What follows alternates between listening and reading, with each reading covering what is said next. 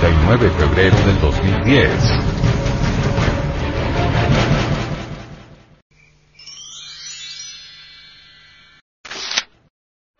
Introducción. ¿Cómo poder escapar de esta encrucijada? La Tierra está sometida en estos momentos, a una gran agonía, y el fin de toda agonía se llama muerte. Cuando un enfermo agoniza, cuando presenta síntomas inconfundibles de su muerte, bien sabemos que lo que sigue es su defunción, su desenlace. La Tierra, en estos momentos está gimiendo, está agonizando. Todo indica desastre, y a la larga terminará en un pavoroso cataclismo. Existen cientos de volcanes que aumentan su actividad. Al respecto, el venerable maestro, Samael Aumeor, dice. Incuestionablemente, nos encontramos en un momento crítico, terrible, difícil. Innumerables enfermedades aparecen por aquí, por allá y acullá. La tierra tiembla y se estremece por todos los ámbitos del mundo. Los mares, otrora limpios, se encuentran contaminados.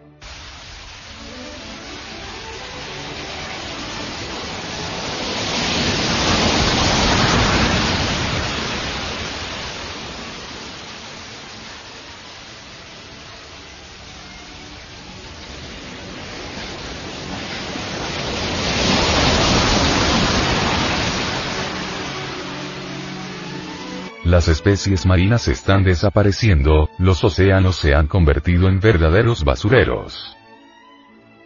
Los desperdicios atómicos, ciertamente, no tienen lugar seguro, donde puedan ser inofensivos, y claro está que tarde o temprano, cualquier depósito atómico fallará y vendrá una horrible catástrofe.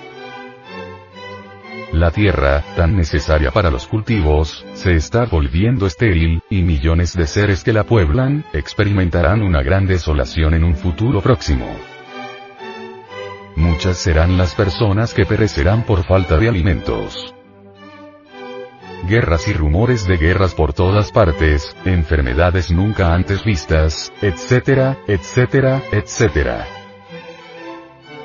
La atmósfera se encuentra contaminada, y cuando uno sale de viaje a los campos y mira, ve que el azul del cielo ya no brilla, le falta ese color nítido, perfecto, de otros tiempos. Ahora luce con un color ligeramente plomizo, verdoso, lo que indica que la atmósfera terrestre ha sido alterada. No se necesita ser muy sabio para entender que la camada superior de la atmósfera es el filtro que descompone los rayos solares en luz calor, color y sonido. Desafortunadamente, ese filtro se ha descompuesto debido a las explosiones atómicas. Antes de poco, ese filtro no podrá descomponer las vibraciones solares en luz, calor, color y sonido, y entonces el sol se verá negro como silicio y la luna roja como sangre.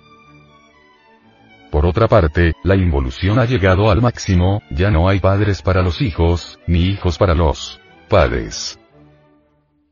Es espantoso lo que sucede entre padres e hijos en todos los rincones de la Tierra.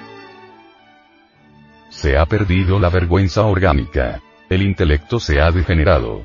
Por doquiera solo se oye el llanto y el crujir de dientes, como dice la Sagrada Escritura. Mas no quiero volverme lúgubre, ni lo hago con el deseo de espantar a nadie. Solo quiero que reflexionemos, de verdad y muy juiciosamente. ¿Qué fue de las buenas costumbres? ¿En qué quedó la vergüenza orgánica? Porque el intelecto se puso al servicio del mal. Miremos a nuestro alrededor, veamos todo lo que sucede. Indubitablemente, la humanidad se encuentra gobernada por los intelectuales en todos los ámbitos de la Tierra, pero, ¿de qué ha servido? ¿En qué estado se encuentra la humanidad? Hay caos, hay anarquía, y esto nadie lo puede negar. Así pues, reflexionemos. ¿Somos nosotros acaso felices? ¿Quién podría hablar de felicidad en estos tiempos? nos encontramos, entonces, frente a nosotros mismos, abocados a nuestro propio destino, enfrentados al dilema del ser o del no ser de la filosofía. Ha llegado, pues, la hora de reflexionar profundamente. ¿Quiénes somos? ¿Hacia dónde vamos? ¿Cuál es el objeto de la existencia? ¿Por qué vivimos y para qué? Vivir así porque sí, comiendo, bebiendo, reproduciéndonos, resulta en el fondo bastante aburridor, hasta insensato, diríamos. En realidad, como podemos observar, la gente nunca acepta la cruda realidad de los hechos, hasta que los tiene encima. La gente siempre busca escapatorias, busca evasivas, creen que pueden seguir como están, hasta que viene el fracaso. Las gentes de estos tiempos modernos se han tornado demasiado groseras.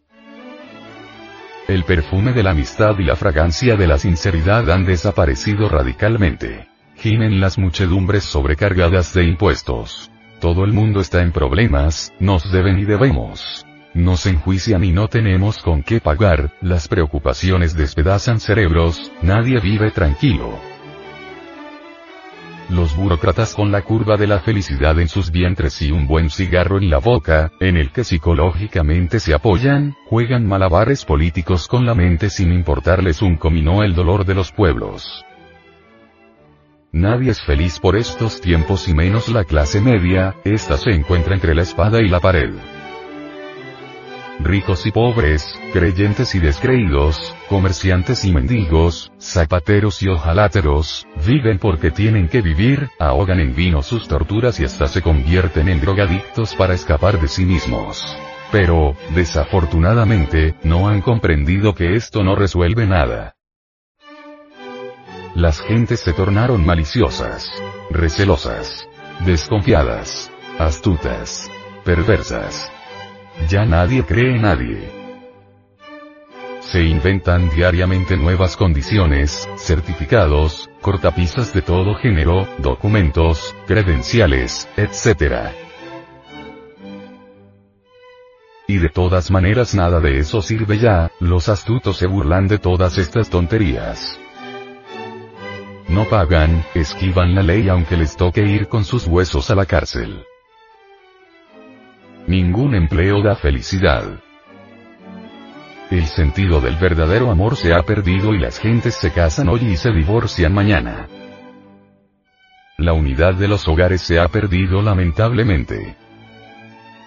El lesbianismo y el homosexualismo se han vuelto más comunes que lavarse las manos.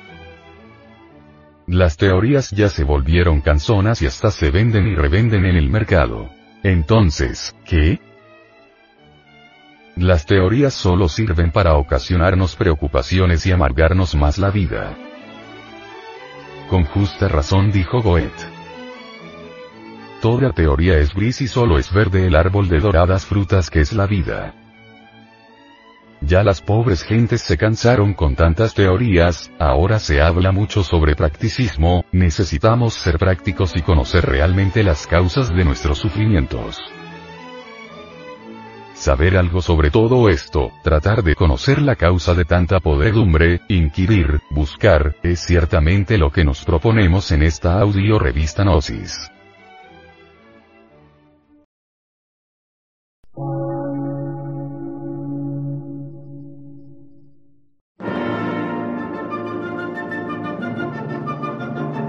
Emisora, gnóstica, transmundial. Por una nueva civilización y una nueva cultura, sobre la faz de la Tierra.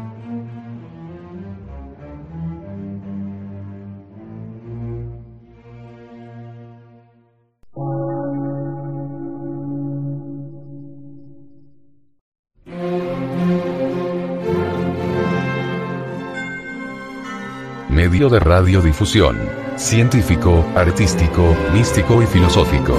De la Asociación Colombiana de Centros de Estudios Gnósticos, Antropológicos, Psicológicos y Culturales. A. C.